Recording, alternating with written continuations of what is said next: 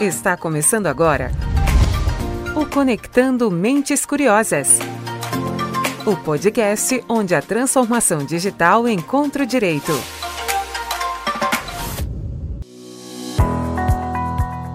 No ar, mais um Conectando Mentes Curiosas, seu podcast sobre tecnologia e inovação em direito. E hoje trazemos o segundo episódio da série sobre Legal Operations. Na mesa de hoje, a gente recebe dois grandes players para contar um pouco sobre como estão desenvolvendo a área de Legal Operations. O nosso primeiro convidado já viveu a realidade tanto de escritório quanto de empresa, e hoje se considera um facilitador do ecossistema de tecnologia voltado para o mundo do direito.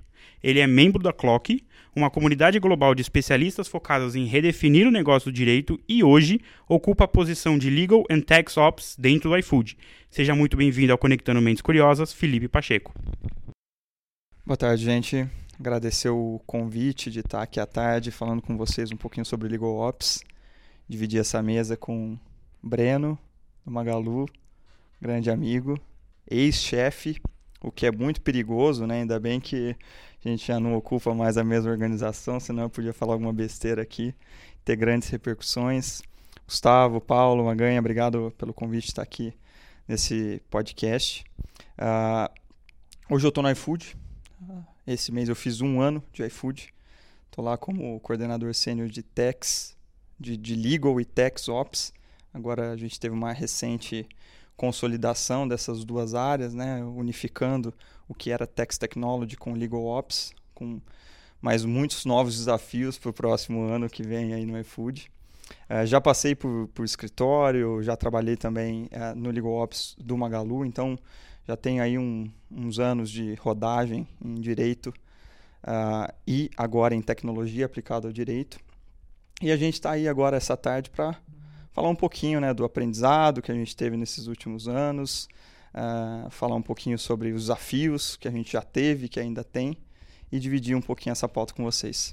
E como o Felipe já deu o spoiler do nosso segundo convidado, ele que faz parte de uma das maiores varejistas do país e hoje ocupa o cargo de gerente jurídico civil e legal operations dentro do Magazine Luiza. É muito bom ter você conosco, Breno Cunha. Olá pessoal, boa tarde. É um prazer enorme estar aqui com vocês, né, discutindo um assunto tão interessante, tão quente aí dentro do mundo jurídico, né? Prazer em falar contigo, Paulo, Gustavo e Felipe, né, um grande amigo aí que a gente já teve a oportunidade de trabalhar junto e pessoa que eu carrego um grande carinho. E bom, eu sou advogado, é, comecei atuando aí na área de contratos e é, foi bastante importante. Eu acho que abriu bastante a cabeça para falar muito de negócio, de business, né? Contrato é uma parte que está bastante próxima do business e também tem um contato com, a, com as, mais próximo com essas áreas no dia a dia. E depois vim para o contencioso, assumindo a posição de coordenador civil, né?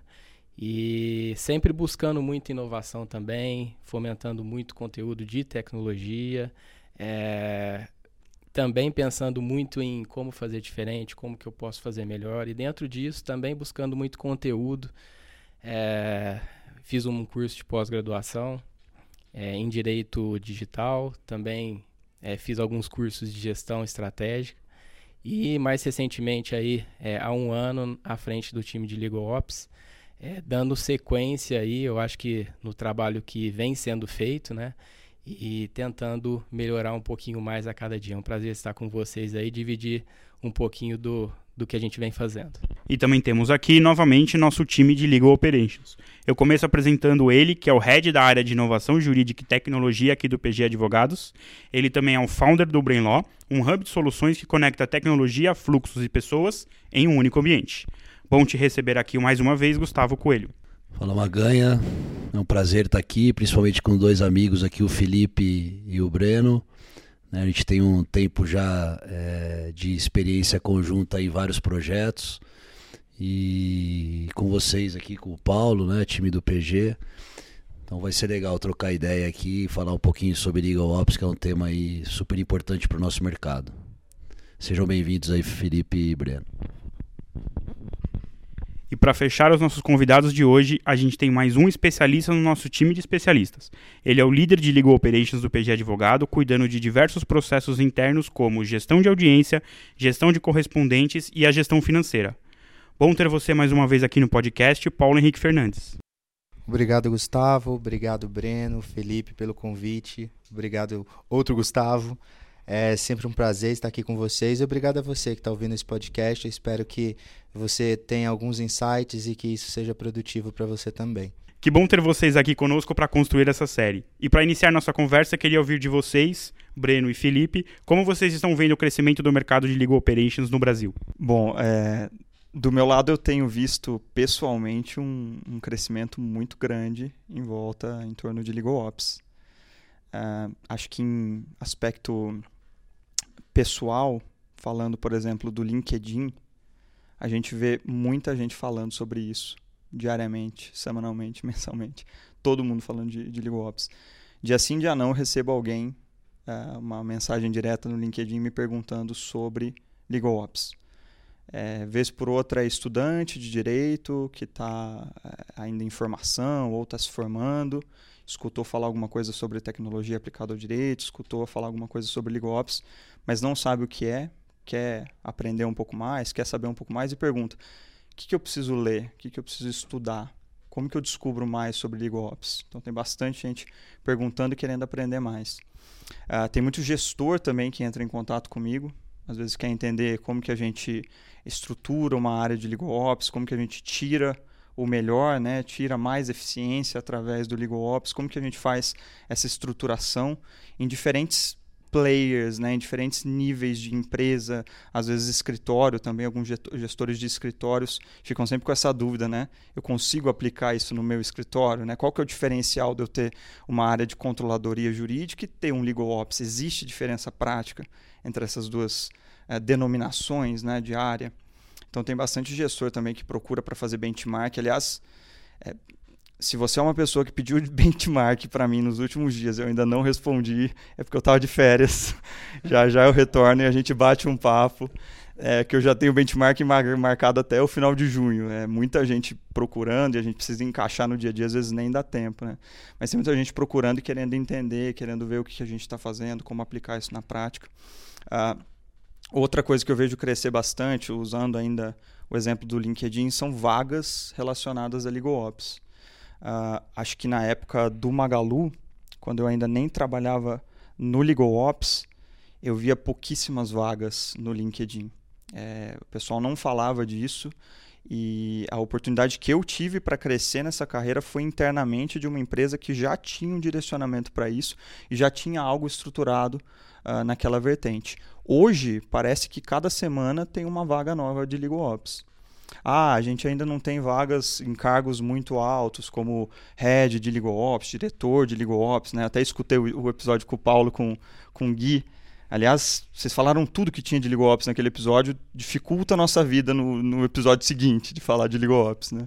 Mas eu lembro do Paulo falando, nossa, não tem é, cargos tão altos de, de Legal Ops aqui no Brasil. E é verdade, é, a gente no LinkedIn a gente consegue mapear também o que está acontecendo nos Estados Unidos, na Europa, né? Nos Estados Unidos você só vê abrindo cargo de gerente, de head, de diretor de legal ops. E aqui normalmente é analista. Mas o ponto é tá abrindo mais vaga, tem mais gente recrutando, tem mais gente querendo uh, uh, contratar e estruturar esse tipo de área e até organicamente as pessoas vêm interagir comigo, muitas vezes pedir recomendação, se conhece algum analista, alguém para coordenar essa área, alguém que vai entrar e começar a estruturar isso. Então, por experiência própria, eu vejo que tem muita gente falando e que o mercado está super aquecido nesse ponto. É, até pessoas recrutando, né? É, talvez eu me complique aí abrindo essa informação, mas tem muita gente prospectando também, pessoas que já mexem com Legal Ops para migrar de, de posição, migrar de companhia, né, aceitar novos desafios. Então o mercado está aquecidíssimo. É, eu concordo com essa visão que o Felipe trouxe, né? Eu acho que a gente está vivenciando uma fase de transição aí é, onde todos estão olhando, o mercado jurídico está olhando para a área de legal ops, seja em departamento jurídico, seja em escritório de advocacia. É, e as empresas que não têm uma área estruturada ainda de legal ops, é, elas estão começando a se movimentar, né? E as áreas que já têm uma estrutura focada nisso, elas estão buscando um aperfeiçoamento, né?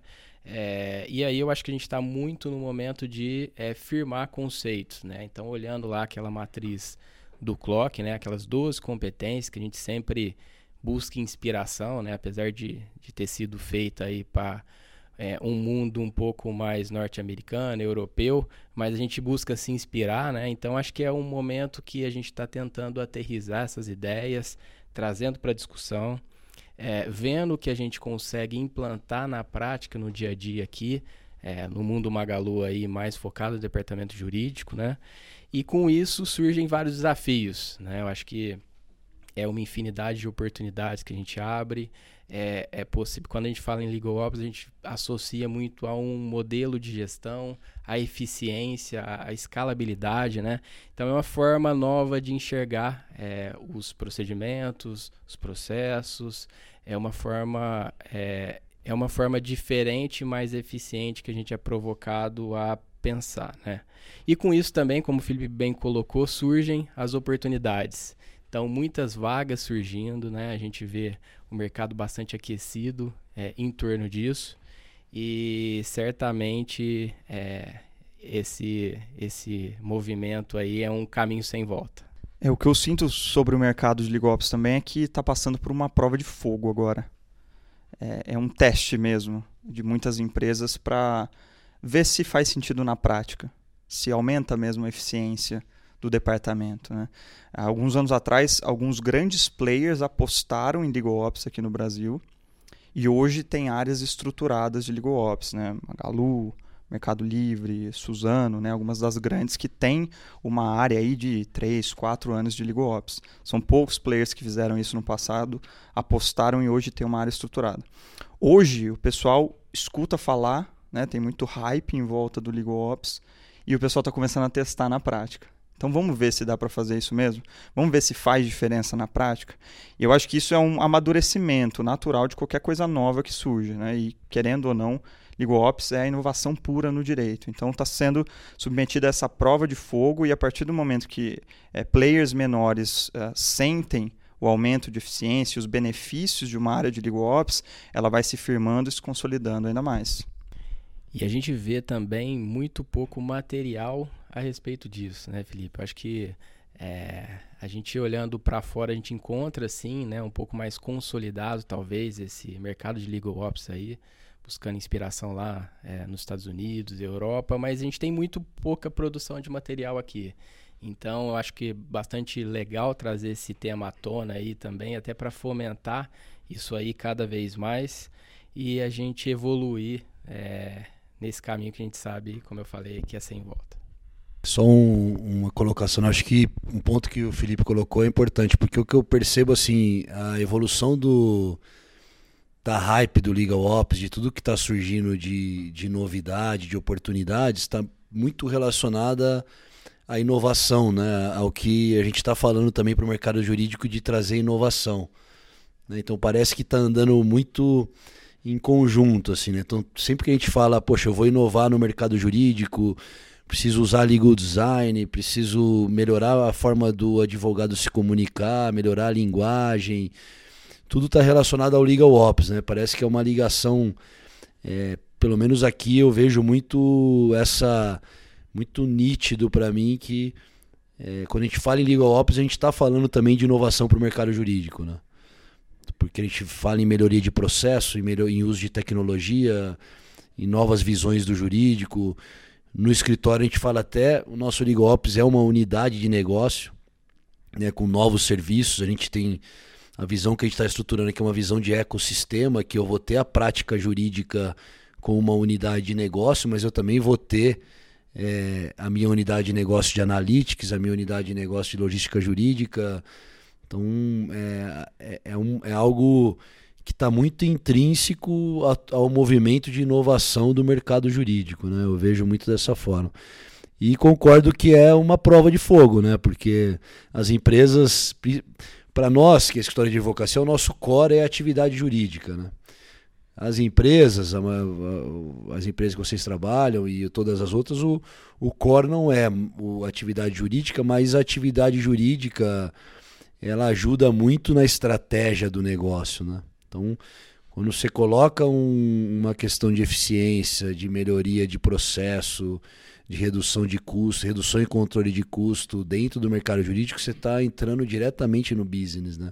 E melhorando o business. Então, eu vejo tudo isso muito interligado, né? E, cada, e, e os modelos que dão certo é quando isso está é, é, tá junto, né? Então, quando a gente fala do Mercado Livre lá do projeto que eles têm, é muito interessante por isso, né? Porque tá embutido ali dentro, né? E, e focado no negócio. Né? As ferramentas que eles fazem é toda focada no negócio. E o negócio deles não é o jurídico. Já o nosso aqui, né, Paulo, é diferente. Nosso negócio é jurídico. Tudo que a gente tem que olhar é, é focado para isso. Né?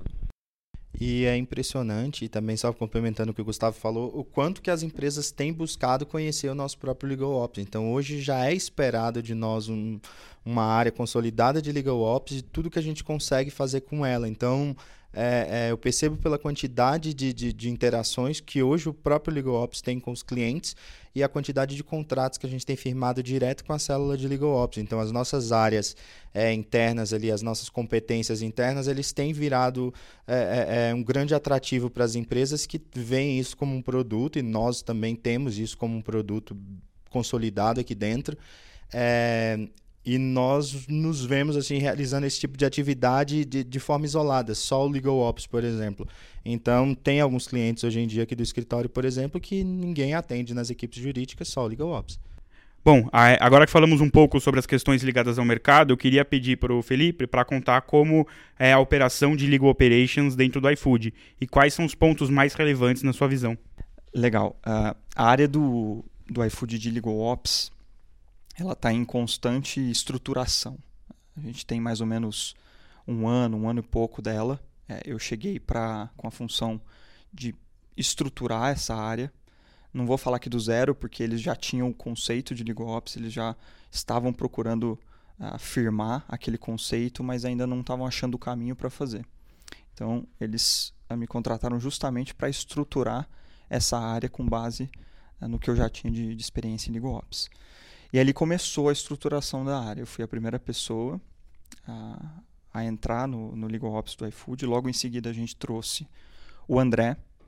O André tem formação financeira, contábil, e ele veio para assumir a frente de controladoria jurídica dentro de Legal Ops. Então ele foi o primeiro braço de Legal Ops, uh, dedicado, vamos colocar assim. É, eu já estava lidando com algumas questões de tecnologia aplicada ao direito para o departamento e o começo da estruturação do BI, do legal, e eu trouxe ele para assumir essa frente de controladoria jurídica. Então ele ficou com a frente de uh, organização dos fornecedores, a provisão das nossas carteiras, provisão dos honorários, alinhamentos com a contabilidade, uh, recebimento de todas as faturas que a gente tem, de todos os fornecedores do, do jurídico, aprovação com os, com os advogados, a devolutiva para o escritório, né, autorizando a emissão de nota fiscal, o controle disso tudo e o controle do orçamento também, que até então uh, não era algo muito latente no iFood, né? Como tinha uma mentalidade muito de startup, o iFood, uh, sempre o foco foi uh, no crescimento. Então, muitas vezes os controles ficam um pouco frouxos quando você está visando muito crescimento, né? Você não olha tanto para controles. E à medida que o iFood foi crescendo, né, o iFood está muito grande agora, né, depois da pandemia, especialmente depois da pandemia, é, novos controles foram necessários, tanto para auditoria externa quanto para auditoria interna. Então o André olha mais para essa frente. E depois de fazer um primeiro assessment, a gente fez um, um pequeno roadmap da, da área Uh, em pouco tempo a gente já conseguiu trazer valor na frente de analytics, por exemplo. Depois eu acho que a gente vai falar especificamente sobre isso, mas tem uma estrutura bem legal que a gente tem um data lake lá, a gente conseguiu conectar no data lake, fazer algumas visões a partir de dados que fluem direto do nosso uh, ah, RP jurídico. Depois a gente fala disso. Mas a gente estava entregando nessas duas frentes. Até que se manifestou um grande problema uh, do jurídico, que era um problema com a frente de contratos. É, o departamento vinha crescendo e a necessidade de novos contratos da área de, de da parte de supply e outros contratos, né? Porque lá a gente está dividido em duas frentes, duas grandes frentes de contratos. Uma frente comercial, que são os contratos com os parceiros, restaurantes, com a operação comercial, é, que já está ah, engatilhado ali no Salesforce. A gente tem uma outra frente com um outro software para fazer outros contratos de supply e eventuais outros contratos que não passem por compras corporativas, como NDAs, patrocínios, outros contratos. Nessa frente, a gente viu que estava crescendo demais o número de demandas e que muita gente no departamento estava dedicado a trabalhar nesses contratos, envolvido, perdendo tempo do seu dia a dia, às vezes pessoas especializadas em outras frentes, é, tendo que gastar muito tempo com contratos. Então a gente começou a focar nisso.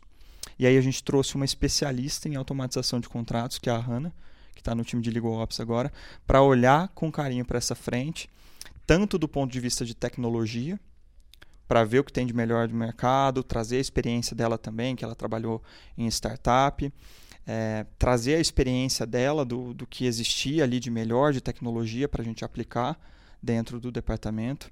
Trazer o know-how também de automatização disso, para que a gente começasse a consolidar os nossos contratos, o que, que a gente tinha de cláusula padrão, contrato padrão, começar a colocar nisso num formato que a gente consiga automatizar e às vezes dar na mão é, da área final para que ela possa pilotar o contrato e não tudo ter que passar pelo jurídico e também a frente é, de, de, conhecimento, né, de treinamento, desenvolvimento, fica com ela também dessa parte de contratos para habilitar as pessoas a mexerem naquilo que a gente disponibilizar como melhor tecnologia disponível. Né? Então, não só achar o que tem de melhor, mas é, trazer, implantar, automatizar e garantir que as pessoas estão entendendo o que está acontecendo, que aquilo vai funcionar da melhor forma possível.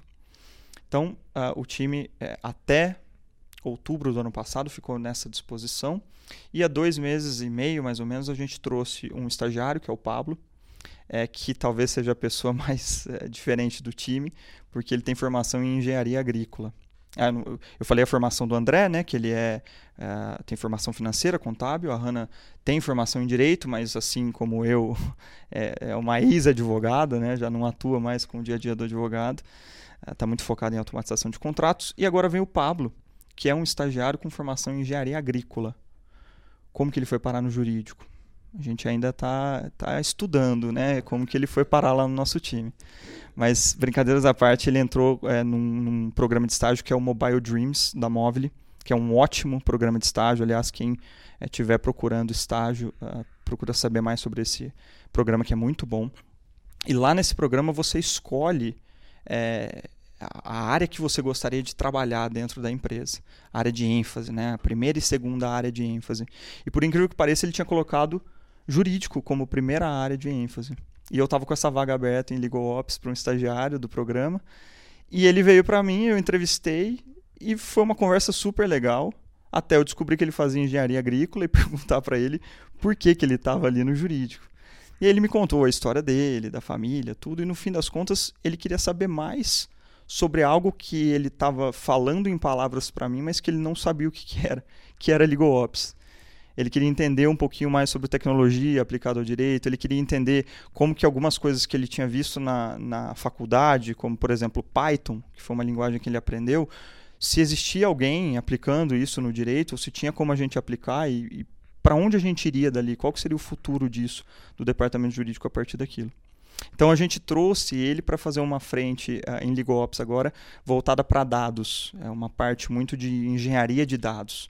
A gente estava tendo uma dificuldade também de é, destravar alguns, uh, algumas é, tarefas relacionadas à engenharia de dados de ingestão de informações no nosso data lake, né? É, ali de ETL, a gente estava tendo alguns problemas de ETL, porque o nosso time especializado de data, de engenharia de, de dados, não estava conseguindo uh, dar conta de toda a demanda que tinha, de todas as áreas uh, de finanças. Né? Ali em finanças, por que, que eu digo finanças? Porque o jurídico hoje está dentro da, do braço de finanças do iFood, respondendo direto para o CFO, e a gente tem uma área de transformação digital específica para atender finanças. Então, jurídico, é, tax, é, contabilidade, tesouraria, todas as áreas de finanças conseguem conversar com essa área de transformação digital para mudar as sub-áreas de finanças, né? acelerar o, o, o desenvolvimento digital de todas essas áreas. E aí, nessa conversa entre jurídico e transformação digital, a gente estava tendo alguns problemas aí com o time de engenharia, porque era muita demanda para pouca gente. E a solução foi, foi o quê? Vamos, vamos tentar capacitar alguém do jurídico com conhecimentos de engenharia de dados para que vocês mesmos, como jurídico, consiga destravar essas tarefas. Parece uma coisa meio doida, né? Isso, se a gente pensar na estrutura usual das empresas hoje. Mas é aí exatamente onde, onde LegalOps entrou. Poxa, se tiver que ter uma pessoa que é metade jurídico, metade engenheiro de dados, ele vai estar em LegalOps. E aí a gente está apostando nessa nova vaga, né, pra, com esse estagiário que é o Pablo, que tem essa formação de engenheiro, tem conhecimento em Python, está uh, estudando um pouco mais, fazendo uma imersão no time de engenharia de dados para aprender mais sobre isso, e eu fazendo com ele uma mentoria também do jurídico, né, para que ele entenda um pouco do nosso universo e consiga aplicar isso na prática para a gente. Essa é a estrutura do time de Legal Ops até o último mês, porque aí a gente teve uma fusão com a área de Text Technology que já existia, né? já era uma área lá uh, consolidado, consolidada com duas pessoas, que foi criada em Tex, no tributário, justamente para fazer essa conversa com Digital Transformation que eu falei para vocês, né? a área de transformação digital. Então a gente tem lá, mas tinha né, um analista sênior, um estagiário, o analista acabou saindo, uh, veio para o meu time esse estagiário que tem um, uma história super legal também, não vou contar agora porque já estou falando até demais, mas em outra oportunidade eu conto a história dele, de como que ele não sabe Excel, mas sabe é, Tableau como ninguém. É um pouco desse case do Thiago Souza. E a gente trouxe essa semana um novo coordenador para a área de Tech Stack, que é o Felipe, que é um matemático. É, então, eu estou brincando ultimamente que é, o happy hour do, de, de, tax, de, de Legal e Tax Ops, né, que é o novo nome da área, está parecendo o começo de uma piada ruim, né? É, entrou no bar um matemático, um engenheiro e um contador, né? Parece que vai começar uma piada ruim. Mas é o, é o happy hour da área de, de Legal e Tax Ops. Então, consolidou essas duas áreas com esse novo nome. E esse é um pouco da, da estrutura que a gente tem, essa, esse braço de techs fazendo um pouco do que LegalOps faz na frente de dados, BI e tecnologia aplicado para o tributário. Excelente e, e, muito interessante. E eu vou pedir também agora para o Breno para ele falar um pouco de como a Magalu vem estruturando o Legal Operation. Legal, Gustavo. Bom, a, a área de Legal Ops do Magalu, ela, ela tem por volta de quatro anos aí. Ela nasceu em meados de 2018 com o nome, né, Legal Ops, mas muito associada ali ao contencioso, né? Então, o jurídico hoje dentro da empresa fica dentro da estrutura de da diretoria executiva de administração e controle. É, e como um braço de administração e controle, né, é, a área de Legal Ops foi muito associada ali à controladoria jurídica, com a parte de controles, gestão de orçamento, controles de despesas, isso sempre foi bastante forte no Magalu. É, e, e, aos poucos a gente vê que ah, os dados, os indicadores eram gerados pelas, pelas próprias áreas. Né? Então o Magalu sempre fomentou muito essa cultura data-driven, né, que a gente fala hoje, mas ter indicadores de performance, ter os dados na mão, é, tomar cada vez mais decisões baseadas nos dados e menos na intuição. Então, a gente vê que isso era feito sim, mas é, talvez não de forma tão estruturada, né? Então, a, o que, que, a gente fez foi, aos poucos, ir evoluindo esse formato é, e centralizando esses controles e avançando é, cada vez mais ali nas, nas outras competências é, que a gente vê lá no Clock, né? Mas eu acho que também teve alguns pontos, alguns marcos é, na história do Legal Ops Magalu, que o jurídico organizou um pitch day, né? Isso foi também em meados de 2018 e 2019. Naquela oportunidade a gente estava mapeando tecnologias legal techs, né? Que poderiam agregar no dia a dia da operação, no dia a dia dos times técnicos, né?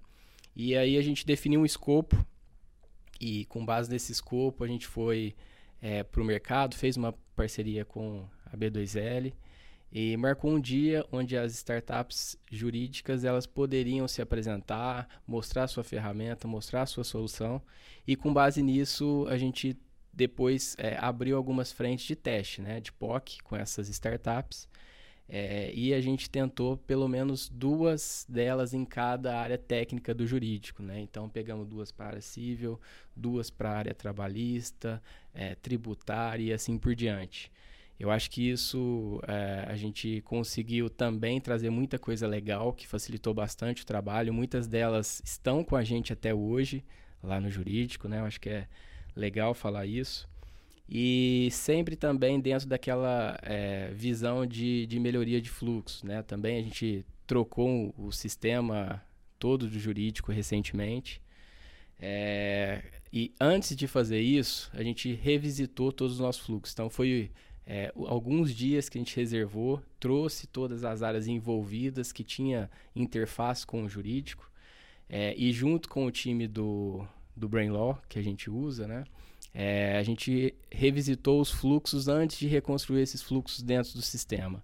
Então foi um, um trabalho, um projeto grande é, que foi feito pelo, pelos heads da, da área de Legal Ops que passaram pelo Magalu, né? É, aliás, pessoas que estão brilhando aí no mercado hoje. É, e, eu acho que é muito trouxe, é, passaram, contribuíram muito é, com a área de Legal Ops para chegar onde que ela está hoje, né? Hoje a gente vivencia em um momento de é, organização da casa, vamos falar assim, né, por assim dizer. O Magalu entrou em muitas frentes de negócio recentemente, é, adquiriu muitas empresas nos últimos dois anos praticamente, né, muitas frentes de negócio é, muito complementares aos nossos. E a gente está vivenciando um momento hoje de organizar toda essa estrutura, né? Muitas empresas que foram adquiridas, elas não contavam com um departamento jurídico ainda. Então a gente está é, revisitando o fluxo até ontem também. A gente teve um dia bastante legal lá no jurídico. É, queria registrar aqui também o meu agradecimento, o time do Brain Law junto com o time da High Law. Estiveram lá com a gente ontem. Nós paramos todo o time de contratos, área civil, área trabalhista, passamos um dia super diferente lá. É, também repensando o nosso dia a dia, né? É, repensando fluxos, é, mapeando oportunidades de melhoria. Saiu muita ideia legal, um dia descontraído, com muita interação, com muita sinergia entre o time. E foi extremamente proveitoso aí, né? Então acho que é, resumidamente, falando um pouquinho de Magalu, é, a gente vem caminhando nesse sentido. É, o que eu acho interessante ouvindo o, relato de vocês é que é, a área de Legal Ops ela está suprindo, ela está evoluindo em uma necessidade já existente, né? Mas que antes ela não que era negligenciada, né? Mas ela era tratada talvez de uma maneira é, com não priorização, com não prioridade, né? Ficava né, no outro episódio que a gente fez aqui, o Paulo até usou um termo, né? Que coruja não tem pai, né? Que ele fala. Então, então é engraçado isso, né? Porque apesar de ser dois modelos super diferentes, né? Um partindo do zero, que é o do Felipe, o seu que já está um pouquinho mais consolidado, né, Breno, e evoluindo, é... fica claro que são demandas existentes que precisam ser estruturadas para evoluir a, a, atividade do jurídico ali, né? E muito relacionado ao negócio. E é a primeira vez que eu ouço é, essa modelo de unificação do, da, da área de techs, tech, né, para o legal ops, né? Porque também normalmente isso fica muito separado, né? A área de techs, ela, principalmente se está ligada à tecnologia, para a área de techs, né? Então, se puder só falar um pouquinho mais, Felipe, o que, que seria exatamente a área de techs, tech, né? Porque é algo que é, para mim é novo, assim, eu não tinha é, visto isso dessa forma ainda. Pois é, e Tex Tech lá no iFood, ela surge antes de LegalOps, inclusive. É, foi um, um, desafio que o time tributário teve de, de estruturar essa célula de tecnologia para fazer esse diálogo com transformação digital, como eu falei para vocês. Né? Então, o escopo da área, qual que era? Uh, olhar para a tecnologia dentro e fora do departamento. Dentro, quando eu digo dentro, quer dizer dentro do iFood. O que eu consigo fazer dentro de casa em questão de automatização de trabalhos, automatização é, de apuração de imposto, automatização de trabalhos pequenos do dia a dia, de manipulação de planilhas, que às vezes está é, muitas vezes está sujeito a, a erro humano, né? Na manipulação de planilhas, e quem mexe com tributário sabe o quanto de manipulação de planilha tem né? no, no, no dia a dia, na apuração de imposto né? e na declaração disso tudo. Então, as pessoas dessa célula estavam focadas em descobrir essas ineficiências e trabalhar na automatização disso, para permitir que o time escalasse sem duplicar, triplicar de tamanho. E validar essas hipóteses dentro de casa, com o time de transformação digital. Então, eu consigo fazer dentro de casa essa automatização? Ou eu vou precisar ir para o mercado e descobrir uma tecnologia de mercado para trazer e aplicar dentro de casa? Então, essa era uma das uh, uh, aspirações ali da, da célula. A outra é justamente o Business Intelligence, né? ou Legal Intelligence, como o pessoal está falando hoje. Pegar esse arcabouço de dados que são gerados a partir da operação tributária e começar a traduzir isso em visões para o time para é, facilitar a tomada de decisão estratégica do time tributário. E aí que entra o caso do, do Thiago Souza, por exemplo, que eu falei que é o nosso estagiário modelo lá, porque ele tem formação uh, contábil também, está no, no último ano da faculdade. E ele veio, entrou na, na companhia por esse mesmo programa que eu falei do Mobile Dreams. E quando ele chegou, ele nunca tinha mexido com Excel. E a proposta para ele foi: você não sabe o que é Excel? Ótimo. Mexe com SQL e já pluga isso no Tableau, fazendo consultas nos nossos dados e jogando essas consultas para uma ferramenta de BI de visualização para montar esses gráficos. E aí que começou a trilha dele, né? É, esse começo da trilha não é algo específico que fizeram para ele. Esse é um programa de finanças como um todo que chama Badus. Vocês já devem ter visto isso no LinkedIn. O, Diego Barreto, nosso CFO, fala muito sobre esse programa, que é um programa incrível para o time de finanças. É, é um programa de data, do time de data de finanças, aplicado para finanças, uh, que é, é, uma sigla, né? Business Analyst Data Heavy User. São analistas de negócios que lidam com muitos dados no dia a dia. Então essa pessoa ela não precisa ser necessariamente um cientista de dados ou um estatístico de formação, mas o cara está no dia a dia lidando com um monte de dados ali. Como que ele faz isso? É, da onde vêm esses dados? Como você faz o tratamento? É, você vai jogar para dentro do data lake. Como que você faz a consulta? Sabendo fazer as consultas ou é, sabendo onde estão seus dados, se eles estão curados, se eles estão bons para serem utilizados. Como que eu plugo isso numa ferramenta e faço a visualização? Então, esse programa foi criado para que analistas de negócio tivessem uma capacitação maior em SQL, é, no entendimento do nosso data lake e em como transformar isso uh, em visões para tomada de decisão. O Thiago Souza entrou e fez isso.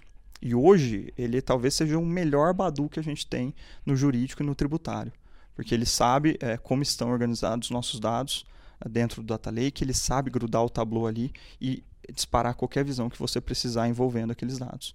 E aí a gente segue uh, evoluindo no BI para o tributário a partir disso. E agora a gente traz esse coordenador que eu falei, que é o Felipe, que tem experiência com ETL também, tem experiência com BI, para continuar esse trabalho, não só para Tex, mas para o jurídico também. Perfeita a colocação do Felipe. E só fazendo aqui um, um traço aqui com a operação do PG, é, é, é, me dá até um alívio, porque eu achei que só, só a nossa área fosse assim tão diferente. É engraçado como é, é, é, difícil, mas ao mesmo tempo é gostoso quando a gente acha pessoas no perfil adequado para atividade. Hoje, o nosso responsável aqui pela, pela parte de, de, de, análise, pela parte de gestão de dados, né, o William. O William é um psicólogo, trabalha ali na área de Legal Ops com a gente. É bom que a gente até se aconselha já com ele. A, a pessoa, talvez, assim, um pouco mais é, alinhada com a atividade fim é a Ana, que, que trabalha em toda a nossa parte de cumprimentos, a Ana é contadora, mas basicamente são poucas as pessoas com formação específica no direito e é interessante ver como eles têm visto valor na área. Né? É, um, é um desafio agora também da área de legal ops, como vocês já falaram antes, a questão da, da, da estruturação dessa equipe, que é muito nova, é uma área que a gente tem construído a muitas mãos e um ponto que o Felipe tinha dito lá no começo, que é o ponto de retenção de talentos, de, de, de localizar as pessoas corretas. É, isso tem sido desafio porque a gente tem buscado muito no, no, perfil pessoal de cada um, né? não necessariamente na formação. E sobre esse ponto de, de não é, absorver todas as demandas, isso é até curioso, porque é, a antiga controladoria lá atrás era muito vista também já como um quartinho de despejo, né? Acho que eu falei isso no último episódio do podcast. E é interessante essa visão também que o Felipe trouxe, porque a gente tem vindo aí nesse, nesse viés de automatizar os fluxos e, e deixar com os próprios advogados. Foi o que a gente fez, por exemplo, quando a gente plugou é, uma API para realização de protocolo eletrônico e a gente não, tem mais a, a figura de, de vários é, estagiários realizando o protocolo o dia inteiro. É, hoje o próprio advogado ele consegue fazer isso, a gente só monitora os robôs ali que realizam o protocolo e esse é o desafio que a gente tem hoje para as outras integrações também. E só complementando também, achei super interessante essa fala e, e até dentro do que o Felipe falou, de trazer a operação para dentro do Legal Ops não é um caminho viável, né? Porque quando a gente fala em Legal Ops, a gente sempre fala em escala, é pensar num formato que permite uma certa escalabilidade. E trazer isso para dentro de uma área, tirando do advogado, não é o melhor formato, né? Eu comentei também é, do nosso, a nossa experiência com o Pitch Day, né? Que eu acho que fez muito sentido na época. É, mas hoje a gente trabalha mais com o formato de, de, de, sniper americano que a gente fala, né? Que é vamos ver a dor com base no mapeamento do processo e buscar uma ferramenta de mercado que consiga nos, nos ajudar com aquela dor. Então, acho que é um, o formato que a gente sempre busca, né? Vamos resolver aquele problema, atuar é, e tentar tornar a vida do advogado mais fácil, tirando o operacional sim, né? E deixando ele para pensar na parte que precisa ser pensado, que os diferencia da máquina. Acho que é um pouco disso. E o Paulo, você tocou num ponto central para mim aí sobre formação e, e, mercado de legal ops. O pessoal fala muito que curso que eu faço, que formação que eu preciso ter. É, o advogado tem sai na frente, né? O advogado sai na frente por ser dentro do jurídico, ou eu preciso ter uma formação diferenciada, eu preciso sair do Brasil para aprender lá fora como estão fazendo. Eu acho que legal ops lida muito com o novo e é um pouco também do futuro de toda a profissão, que é a forma como a gente vai aprender no futuro e trabalhar no futuro. Eu estava relendo aquele livro do Yuval Harari, Harari né? Yuval Harari, 21 lições para o século 21. Esse livro é fantástico, né? É maravilhoso. E ele fala sobre conhecimento, como que a educação, a forma como a gente aprende as coisas está linkado com a forma como a gente trabalha. No passado, você nascia praticamente sabendo o que você ia fazer e ia fazer aquilo para o resto da vida, né? Século XIV, feudalismo, você era filho de carpinteiro, você vai ser carpinteiro para o resto da sua vida, você vai ser carpinteiro. E por muito tempo isso foi replicando até o século passado. Você fez direito, você está feito, você vai ser um grande advogado para o resto da sua vida. É só você seguir aquele plano que o seu pai tinha para você, que você vai ser aquilo para o resto da vida cada vez mais a gente está vendo que isso não vai acontecer daqui para frente. Então, a sua formação acadêmica, é, depois do ciclo básico, né, numa universidade, seja qual for a formação, ela não vai te definir, muito provavelmente, para o resto da vida. Não vai definir aquilo que você vai fazer para o resto da vida. As competências são diferentes, as coisas têm acontecido numa velocidade diferente, e eu vejo que no mundo jurídico, quem está anunciando essa nova forma de ser é Legal Ops. Porque é, eu, a gente não vai contratar a pessoa porque ela é matemática. Nossa, esse cara tem formação de matemático. Era isso que eu estava precisando. Ou porque ela tem formação em engenharia agrícola. Não, não é isso que a gente está olhando mais. Quais são os skills e as competências dessa pessoa, independentemente da formação dela? É, o, o estagiário que a gente trouxe, o Pablo, não é porque ele tem formação em engenharia agrícola. É porque ele sabe Python. É isso que eu estou precisando agora. É alguém que saiba Python. Ah, mas eu fiz psicologia e sei Python. Ótimo. Se você sabe, vem para cá, vamos trabalhar, porque a gente precisa trabalhar nessas duas caixinhas aqui que agora surgiram necessidades em volta disso, engenharia de dados.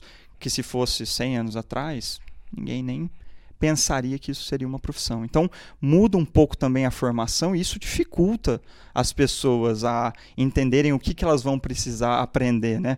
Eu escutei o, o episódio com o Paulo, o Paulo fala, é, se você souber o que estudar, me fala, porque eu também tenho essa dificuldade de descobrir conteúdo e saber exatamente o que, que a gente vai precisar para o futuro. Então, a gente tem que exercitar outros skills, né? Que não o, pode parecer clichê, mas abandonar um pouco o hard skill e aprender soft skill. O que, que isso significa?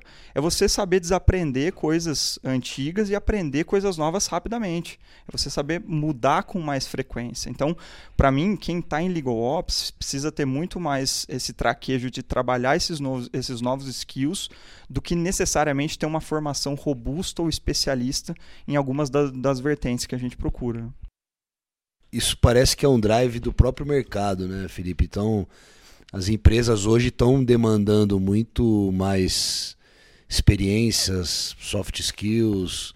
É lógico que a formação ainda é importante, né? Às vezes até por uma questão formal, mas ainda você vê a importância, mas eu vejo uma demanda muito grande das empresas para isso, né? E aí uma coisa que eu queria perguntar para vocês, né? Vocês são de duas empresas super tecnológicas que a tecnologia faz parte do próprio core do business ali, né? A Luiza, Magazine Luiza lá tem, tem o, a Magalu tem o Luiza Labs, né? Que é referência em tecnologia. A iFood é uma plataforma nativamente tecnológica.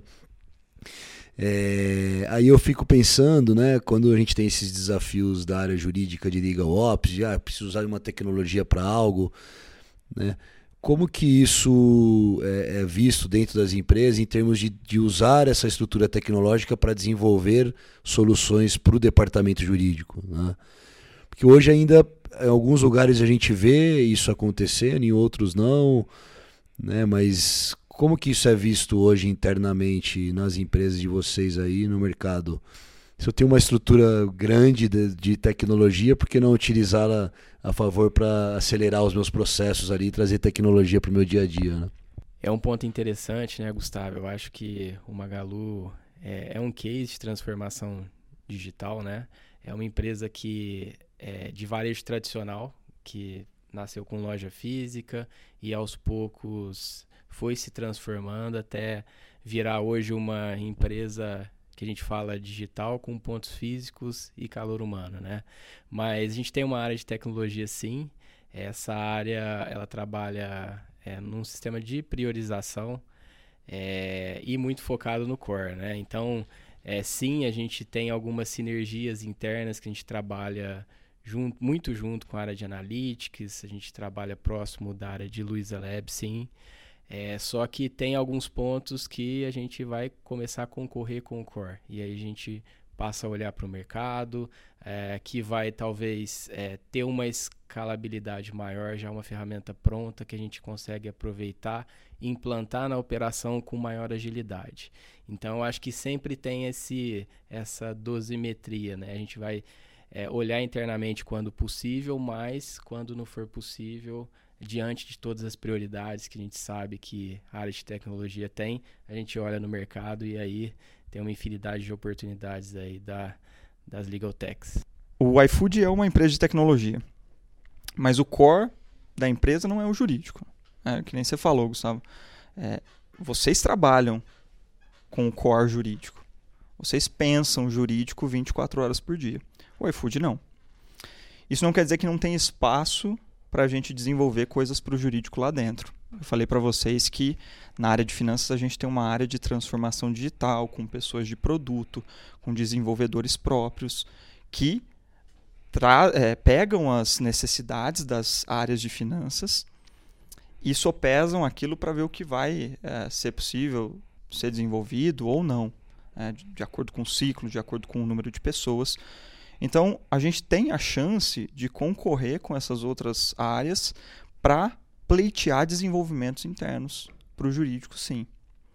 Ah, só que aí para o jurídico, e aqui eu coloco o text também, é importante ter a área de, de legal ops para você medir o esforço versus custo versus adaptabilidade daquilo que você precisa. Porque às vezes o esforço interno de desenvolver alguma coisa adaptável para o jurídico vai ser tão grande que não vai compensar o tempo gasto, é, o custo com essas pessoas internas né, de, para desenvolvimento. Então é importante ter uma área para avaliar o que é tecnológico só, vamos colocar assim, o que é tecnologia em geral, que eu consigo facilmente aplicar para o jurídico, como eu conseguiria aplicar para qualquer outra área, do que é específico da minha área e que talvez no mercado eu vou ter uma solução mais avançada e mais específica para aquilo que eu preciso. Então a gente faz um pouco desse exercício quando a gente colhe os problemas das sub-áreas do, do jurídico e de techs. Esse é um problema que eu consigo sanar relativamente fácil dentro de casa. Eu vou ter ajuda de transformação digital para desenvolver, para implementar aquilo. E a gente submete para eles, faz essa triangulação. Vou dar um exemplo para vocês. Uh, a gente tem olhado muito para a nossa solução de CLM, né? De, de, ciclo de vida do contrato. E a gente gostaria de uma série de melhorias nela para atender uh, os problemas que a gente tem com a nossa atual. Mas será que eu vou ter capacidade interna, provocando a minha área de transformação digital, de construir um CLM do zero, dentro de casa, com tecnologia de automatização de contratos? A gente estava fazendo esse estudo lá dentro de casa. Será que vale? Quantas horas de desenvolvimento vou precisar para fazer essa solução aplicável para o nosso jurídico? É, pelo nosso estudo atual, provavelmente a gente não vai desenvolver isso internamente. Porque a gente entende que no mercado, é, e até a solução que nos atende, é, tem mais conhecimento e tem mais capacidade de desenvolver uh, features voltadas para o jurídico numa ferramenta de gestão de vida do contrato do que a gente fazer tudo do zero e desenvolver uma tecnologia complexa né, de automatização de minutas de contrato, de, de você montar as cláusulas automaticamente de acordo com uh, o preenchimento de um formulário, seja a forma que você colocar de pé aquilo, tem um back-end ali é, complexo para fazer isso. Então a gente vai escolhendo de acordo com as funcionalidades, de acordo com a tecnologia, sempre fazendo essa dualidade, olhando para tecnologia dentro de casa, o que a gente consegue fazer com o que a gente tem lá, com os nossos recursos do jurídico e de transformação digital, e constantemente olhando para o mercado. Então, é, esse é um papel ativo de Legal Ops também. Ah, eu sei que no Magalu e eu sei que no iFood. Porque a gente está toda semana recebendo a Legal Tech, Law Tech, conversando com as pessoas, fazendo benchmark, benchmark direto com outros departamentos, com Legal Techs, entendendo como a, a nossa dor está sendo interpretada pelos outros players, né, e como as pessoas estão curando ou tentando curar aquilo, refletindo desses dois pontos de vista. A gente já viu aqui sobre as 12 competências da Clock e algumas ganham mais atenção das empresas. Falando um pouco sobre gestão de dados e uso da tecnologia, na opinião de vocês, como vocês olham isso para o mercado e como o mercado deveria enxergar essas informações?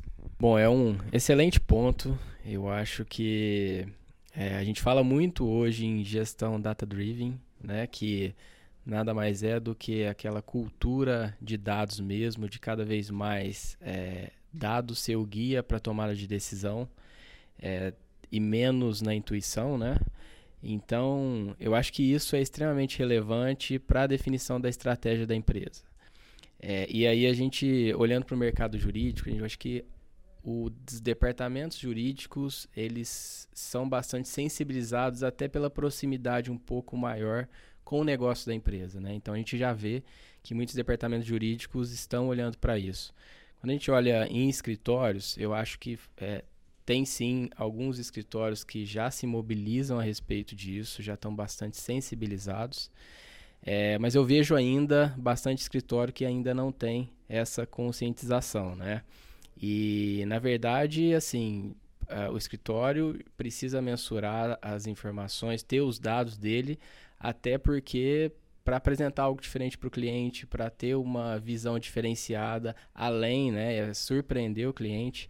E a gente olha que vê muitos casos que você pergunta é, numa agenda com o escritório o que, que ele tem em termos de indicadores, a gente não vê uma resposta, talvez algo ali na, na prateleira, né? mas não algo efetivo.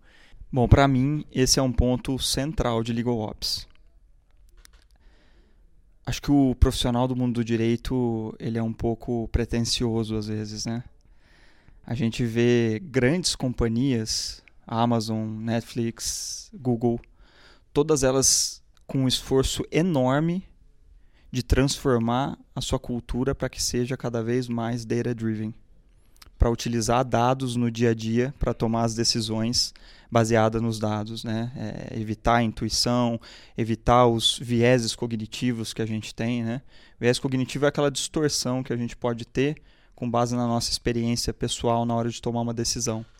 A gente acha que sabe melhor, acha que sabe o que é correto, com base em uma série de é, pegadinhas que o nosso cérebro coloca para a gente mesmo. Né? Que muitas vezes são experiências uh, e coisas que a gente carrega na nossa, até na nossa carga genética, né? alguns reflexos da nossa evolução. Então, basear nossas decisões em dados é, comprovadamente nos torna melhores uh, tomadores de decisão.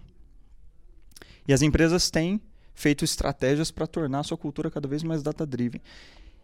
E a gente do direito acha que isso não vai chegar no direito. Né? O direito é diferente de todas as áreas dentro da companhia. Compras quer ser data-driven, vendas quer ser data-driven, marketing quer ser data-driven, todo mundo. O jurídico não. O jurídico não tem dados. O jurídico pode continuar tomando suas decisões com base na sua experiência própria, pessoal. Então, às vezes, é um pouco pretensão é, nossa achar que a nossa experiência como advogado ou que por, pelos anos e anos de estudo que a gente tem, a decisão melhor vai sair da nossa impressão pessoal. Então, para mim, esse é o centro de algumas mudanças que vem acontecendo no mundo do direito. E lá no iFood a gente encara isso como um ponto central também. É, esse ciclo, inclusive, a gente vai ter algumas metas estratégicas de finanças e do departamento jurídico ligadas a elevar a maturidade de dados do departamento jurídico, de tax, de privacy, para que todo mundo, no final do próximo ciclo, tenha os principais indicadores na mão para aumentar a, e para melhorar a tomada de decisão com base em dados. Para explicar um pouquinho do arcabouço que a gente tem lá, eu contei para vocês já sobre o programa dos Badus, né? que é um programa para que todo mundo em finanças tenha conhecimento básico sobre o nosso data lake, como está organizado o nosso data lake, quais são os níveis dele, como os dados entram ali, como que eles ficam curados e como que você acessa, é, consulta e faz uh, as, as queries ali dentro, né, com linguagem estruturada. Então é um pouco desse conhecimento básico. E a gente também tem muita gente que supera esse Badu e começa a se especializar em visualização, né? no DataVis, no BI, em trazer esses dados de uma forma visual e organizada para facilitar a tomada de decisão. E isso acontece também em Tex e acontece também no jurídico lá.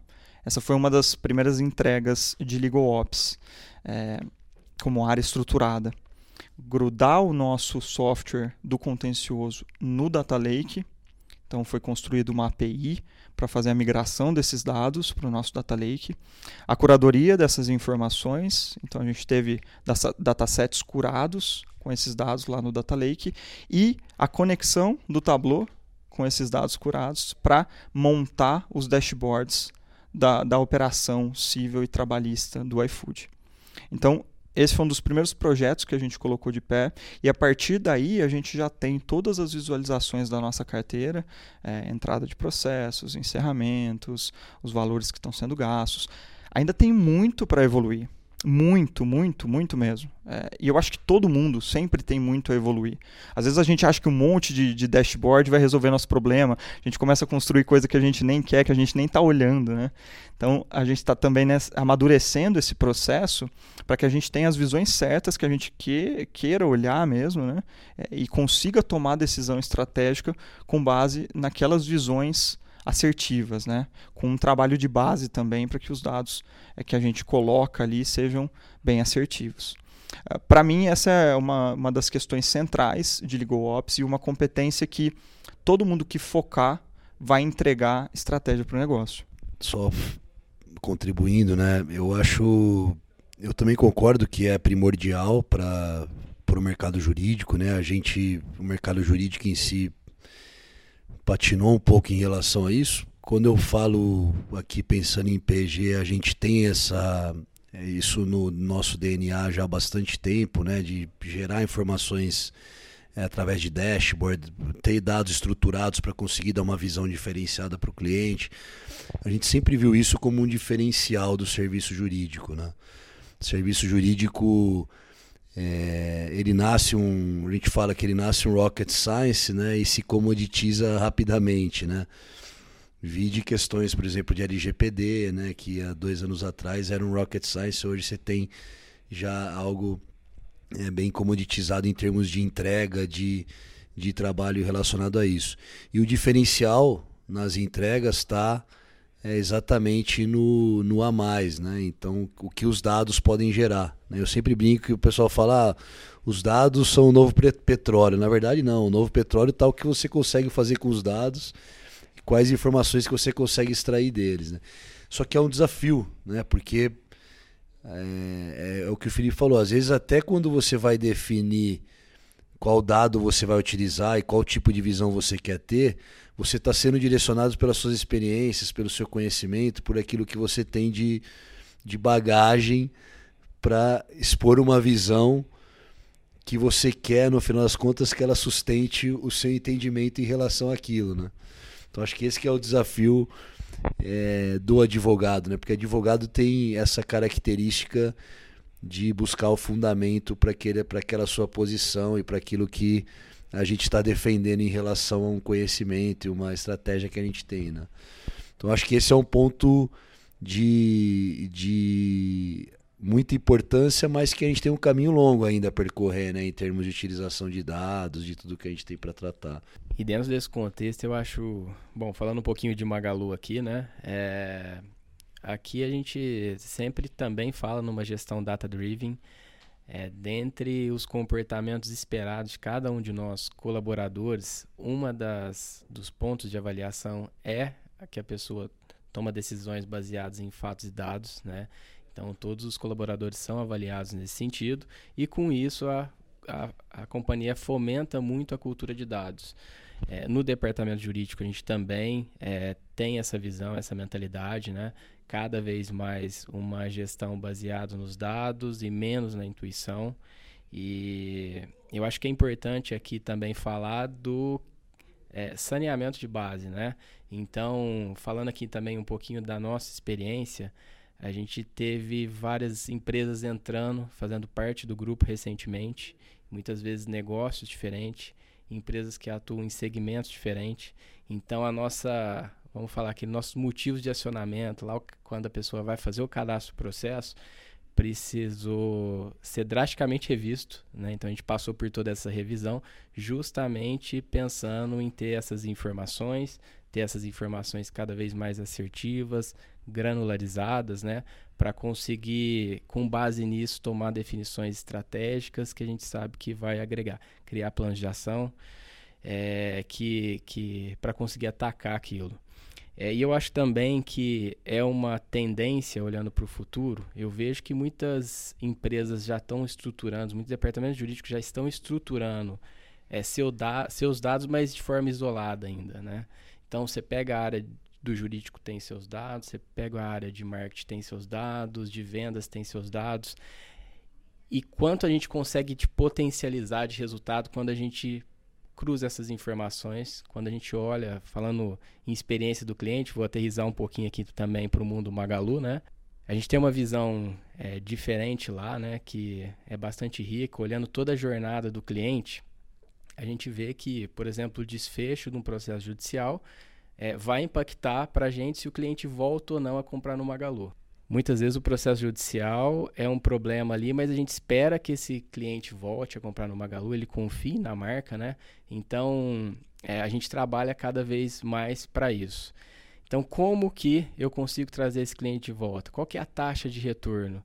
É, como que eu consigo mobilizar a área de marketing para fazer uma ação específica para que esses clientes voltem? Então, como que a gente consegue é, atuar nesse número para mudar esse indicador e proporcionar uma, uma experiência diferente para o cliente e no final das contas que ele retorne, que ele compre, que ele volte a confiar na nossa marca, né? Então, assim, olhando a cadeia como um todo, é muito importante a gente cruzar essas informações com várias outras é, áreas da empresa. Eu acho que a tendência é cada vez mais ter dados centralizados e a gente buscando e aplicando, fazendo planos de ação para cada vez mais evoluir.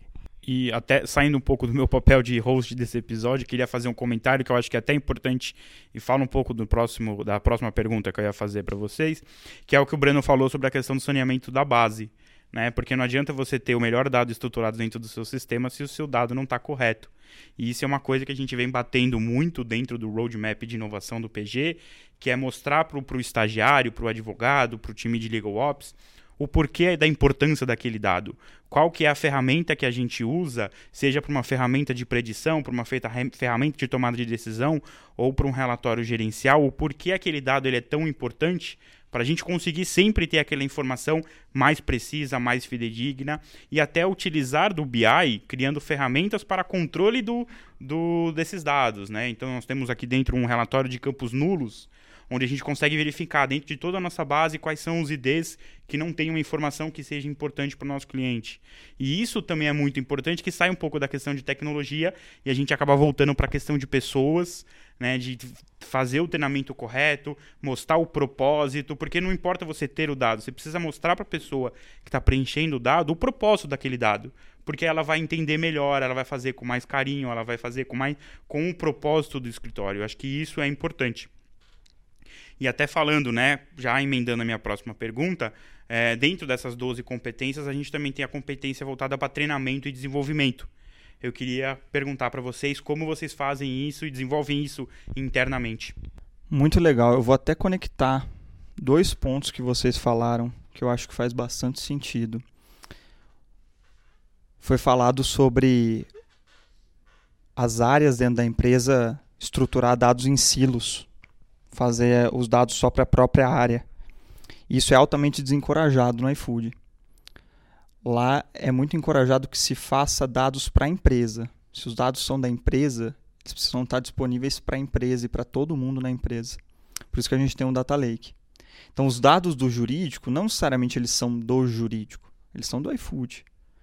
Eu preciso estruturar eles de uma forma para que eles estejam disponíveis para todo mundo da empresa acessar, se possível, e se tiver relevância, obviamente. Eu não vou começar a inundar o data lake com um monte de dado só por ter lá, mas eu preciso ter uma relevância para aquele dado estar disponível para todos. E eu, como parte do jurídico, também tenho que poder acessar dados das outras áreas. Então, eu quero o dado de CX, onde está lá no Data Lake? Cadê o dataset daquele dado que eu preciso? Eu quero dado de marketing, ou um dado comercial que faz sentido para eu cruzar com a operação do jurídico. Por exemplo, eu quero saber quantos pedidos estão sendo feitos por dia no aplicativo ou por mês para eu cruzar com o número de processos que eu estou recebendo, para saber como que eu estou performando versus iFood, eu como jurídico versus iFood. Eu consigo fazer isso? Consigo.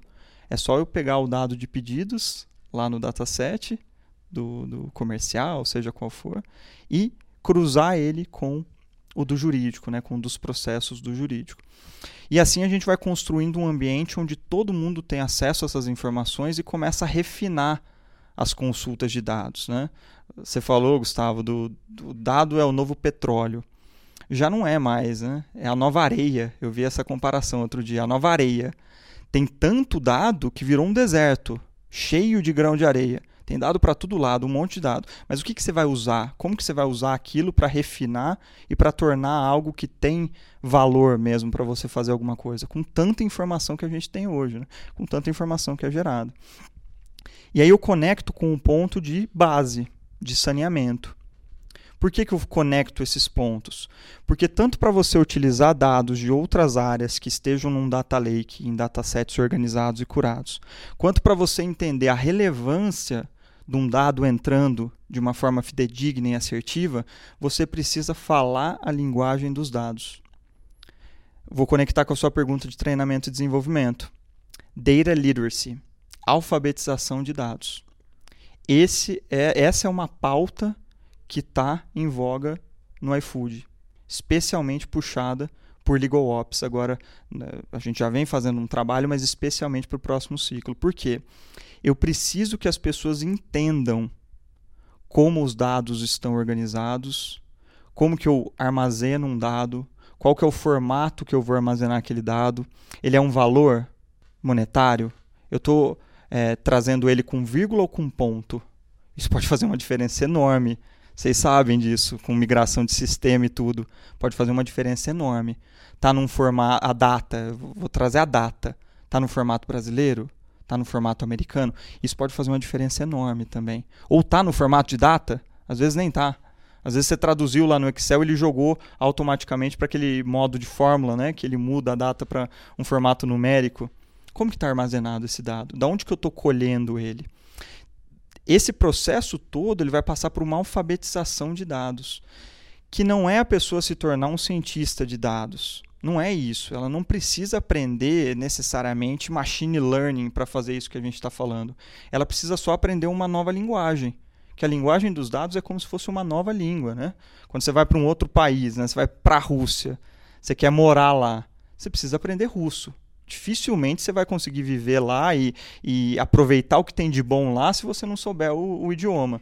Então você precisa passar por um, uma alfabetização. E eu não estou falando que é fácil, não estou falando que é simples, né? É, seria igual um professor de russo chegar aqui e falar: não, russo é simples. Só você aprender o cirílico, depois você começa a aprender a formação das palavras, aprende a pronúncia e você está falando russo. É, os tópicos para aprender russo são simples, né? Dá para a gente elencar ele aqui. Mas o processo, ele é demorado, ele é esforçado e ele é contínuo. Né? Então tem que ter uma continuidade disso. Isso tem que virar uma parte da cultura. O idioma normalmente vira uma parte da cultura da pessoa. Então, a gente está focando muito em treinamento e desenvolvimento das pessoas do jurídico de techs para que mais pessoas sejam alfabetizadas em dados. Para isso não ficar restrito a duas ou três pessoas de uma área core que vai entregar é, é, visualizações e tudo, mas que às vezes não vai estar tá, é, na ponta da operação para falar como aquele dado está sendo armazenado. Que às vezes não vai estar tá olhando para o dashboard no final e tomando a decisão. Essas pessoas estão sabendo como está acontecendo esse processo? E, novamente, ela não precisa ser um cientista de dados, ela não necessariamente vai precisar programar em alguma linguagem específica, mas ela precisa ser alfabetizada, ela precisa entender o que, que é um dado, como que ele é armazenado, como que você utiliza ele no dia a dia e como que você extrai o melhor daquelas informações. Esse é um dos grandes desafios que a gente tem. É, e novamente, naquele episódio daqui dois anos, a gente retoma esse ponto. Aí eu conto para vocês como que a gente está lá de maturidade de dados. E é um ponto super importante também, esse que você levantou, Gustavo. E, e, eu escutei uma frase esse dia, não me recordo de quem, mas falava justamente em algo, ó, nunca pare de estudar, porque o mundo não vai parar de mudar. E é extremamente verdadeira essa frase. É, e, e no Magalu a gente tem um case legal também dentro desse contexto, né? É, a gente viu em determinado momento que o negócio da empresa ele estava se tornando extremamente complexo para os advogados lá dentro do jurídico, né? Então a gente tem os pontos, as áreas técnicas, tributário, trabalhista, civil, consumidor e por aí vai. É, e a gente tem também as áreas de negócio, né? Muitos produtos sendo lançados, muitas empresas chegando no grupo. E a gente pensou, né? Como que a gente pode resolver esse problema? Então não foi uma ideia que surgiu de League Ops, mas que foi abraçado por ela. É, foi a criação de uma academia.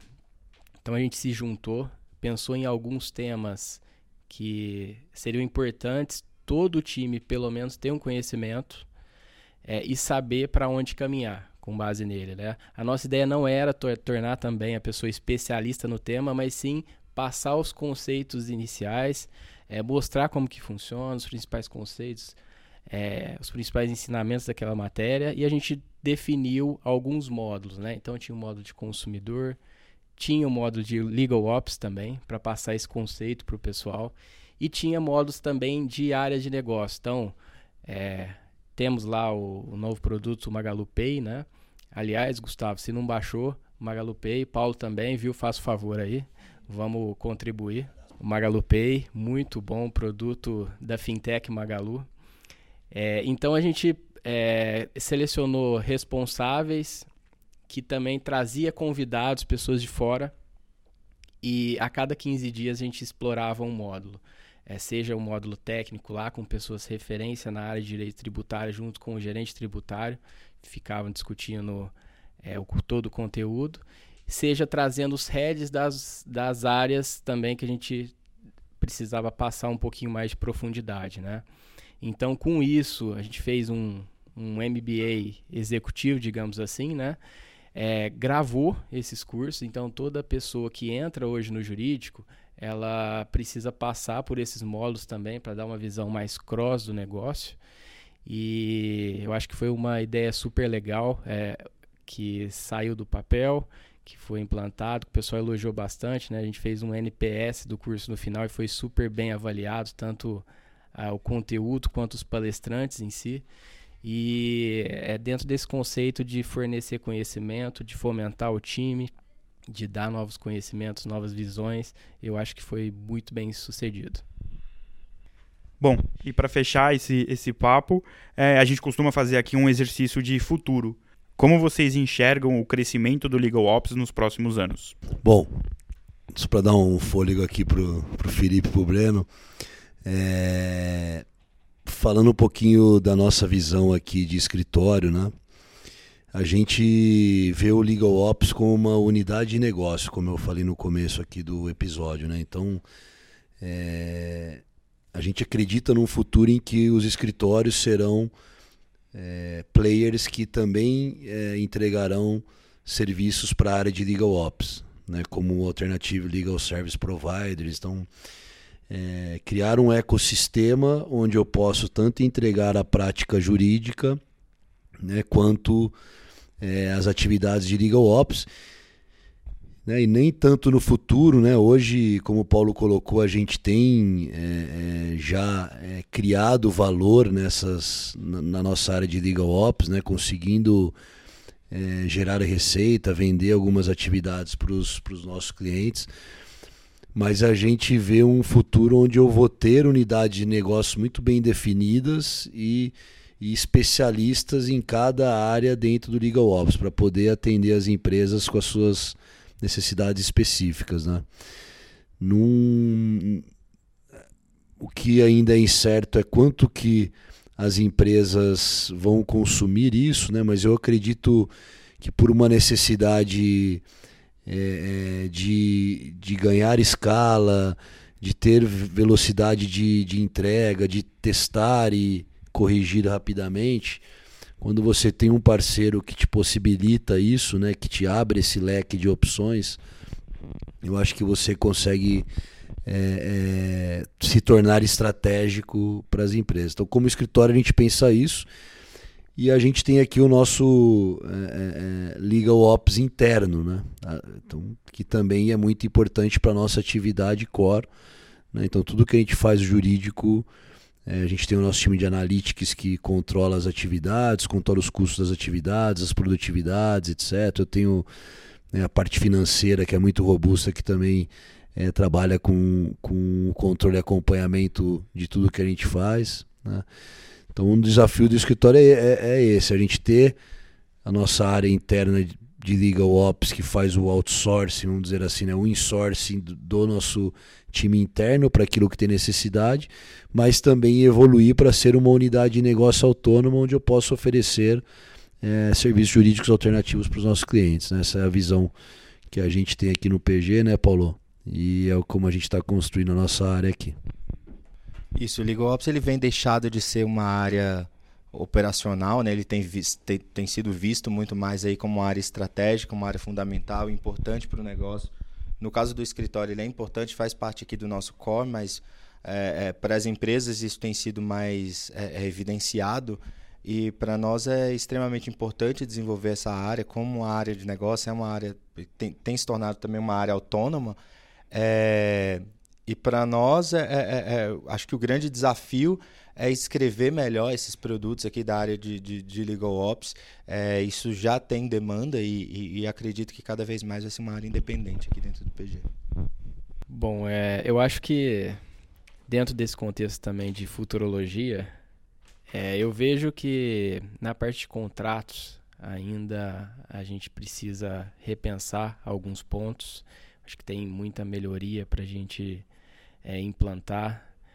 É, eu vejo, a gente recebe muito pedido de bench de empresas na área de contratos e quando a gente vê, eu acho que é, as empresas como um todo, por não ter um, um é, cada empresa atua de uma forma, às vezes está é, tá centralizado numa área que faz o contrato, outras vezes isso está pulverizado em várias áreas da empresa e aí o fluxo já é diferente. Então eu vejo é, muito um legal ops pensando em como resolver esse problema. É, eu também acho que alguns conceitos precisam ser melhores aterrizados. A gente definir um escopo é, talvez um pouquinho é, mais certo de como que a gente vai caminhar a partir de agora. Eu acho que isso está em discussão, a gente está fomentando muito isso, né? E também eu vejo que essa, que essa parte dos dados, a questão da é, centralização, né? Então, as, as áreas da empresa, cada área hoje trabalha muito bem com os seus dados, mas há uma tendência de que cada vez mais é, haja uma interdependência entre todas as áreas. Então, todo mundo trabalhando junto em prol do negócio. A iFood já faz isso muito bem, o Felipe comentou, o Magalu também faz, mas acho que nem todas estão fazendo ainda, né? Então, e, e, e como a gente observa é, a potencialização dos resultados quando a gente faz isso. É, prever o futuro está cada vez mais difícil, né? As coisas estão mudando muito rápido, mudam drasticamente de uma década para outra.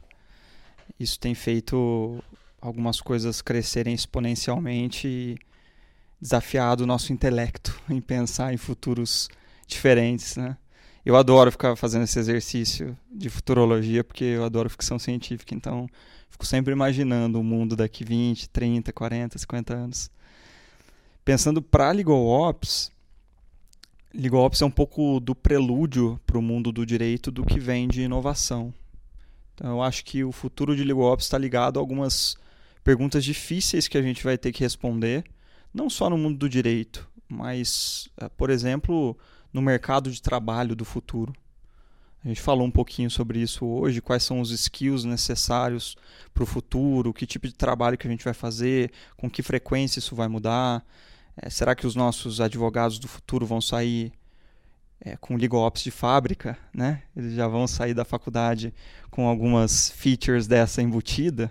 A gente vai ter isso num, numa grade disciplinar? Não sei. A gente vai ter que construir isso. Acho que o futuro de LegalOps passa pela construção é, é, e é uma responsabilidade nossa, da nossa comunidade, de nós que estamos envolvidos nisso no, no dia a dia hoje. A gente que vai fazer a base desse futuro. E quanto a isso, eu fico bem tranquilo, é, fico bem feliz de ver tanta gente boa envolvida nessa comunidade. Né? Agora, por exemplo, o, o Club sendo criado, né? A gente faz. Eh, foi feito um encontro, tem um, um grupo super bacana com pessoas de várias empresas, de vários escritórios, uh, ah, ALSPs, uh, eh, tem gente de Big Four, uh, muita gente boa falando de Legal Ops, muita gente interessada em construir esse futuro. Então, uh, mais do que ficar imaginando o que vai ser, eu acho que é importante a gente focar agora em construir uma base sólida, em fazer algumas perguntas importantes, igual o Breno falou de conceitos de Legal Ops. A gente vai acatar 100% o que é feito no clock, por exemplo, uh, para os Estados Unidos? Será que faz sentido para a gente é, aplicar aquela manda lá com 12 competências? Talvez não, talvez algumas delas não façam sentido aqui para a gente, ou talvez a gente tenha que ter um peso diferente para elas porque a gente vê que algumas delas são muito mais importantes na base de Legal Ops para mostrar eficiência, para comprovar que é uma área que entrega valor para a companhia. São algumas perguntas que a gente tem que fazer e fomentar essa discussão agora para a gente ter é, um futuro cada vez mais próspero para a LegalOps. Bom, então é com essa provocação que eu encerro aqui o nosso episódio. Eu quero agradecer Felipe e Breno por ter aceito o nosso convite e trocar essas experiências. Se alguém quiser conhecer mais do trabalho de vocês, conversar com vocês, quais são suas redes sociais, como que as pessoas podem conversar com vocês? Eu estou no LinkedIn, Felipe Pacheco. Felipe é com FI então, senão vocês não vão me achar. É comum isso acontecer. Até cartão de banco vem escrito Felipe com E, então é, é sempre bom falar Felipe Pacheco. Por enquanto, só no LinkedIn, que é a minha rede profissional. Instagram não vou deixar, não, senão depois vou ter problema em casa. Também podem me acionar pelo LinkedIn, Breno Cunha, e a gente está à disposição para discutir, para bater papo, para agregar no que for possível e construir, como o Felipe falou, né? Juntos, é, o Ligo Ops que a gente quer para o futuro aí. Bom, também quero agradecer também ao Gustavo Coelho e ao Paulo Henrique que fizeram mais um episódio aqui com a gente. Se a pessoa chegou aqui de paraquedas e está vendo o primeiro episódio, nunca conheceram vocês, onde as pessoas podem encontrar, conversar, entender mais de vocês, entender mais do PG e trocar algumas ideias. Bom, Gustavo, quem quiser me procurar e inclusive localizar todos os outros episódios também, eu tenho todos no meu LinkedIn, que é Paulo Henrique Fernandes. Mas pode me chamar também no Instagram, Rick Fernandes S. No Instagram também eu falo com muita gente sobre Legal Ops, inclusive posto aqui os bastidores dos nossos podcasts. Pode ficar à vontade, vai ser um prazer falar com você também. É, eu também estou no LinkedIn, Gustavo Pinhão Coelho. Estou é, à disposição para falar sobre o assunto. No PG a gente também tem a nossa página no LinkedIn, né, do PG Advogados, tem o do Brain Law. Então a gente está sempre divulgando conteúdo. E, o... e é isso. Obrigado aí por mais esse episódio. Obrigado, Felipe e Breno, aí pela presença. Foi muito legal. E espero que a gente consiga tratar esse tema aí com, com assuntos evolutivos aí daqui para frente. Um abraço a todos. Obrigado. E assim vamos encerrando mais um episódio. Lembrando que se você quiser saber dos novos episódios, é só você clicar no sininho no Spotify ou nas outras plataformas. Você também pode saber tudo que a gente produz de conteúdo seguindo as nossas redes sociais. Estamos no Instagram, no LinkedIn e no Facebook. Eu fico por aqui e te encontro no próximo episódio do Conectando Mentes Curiosas. Falou!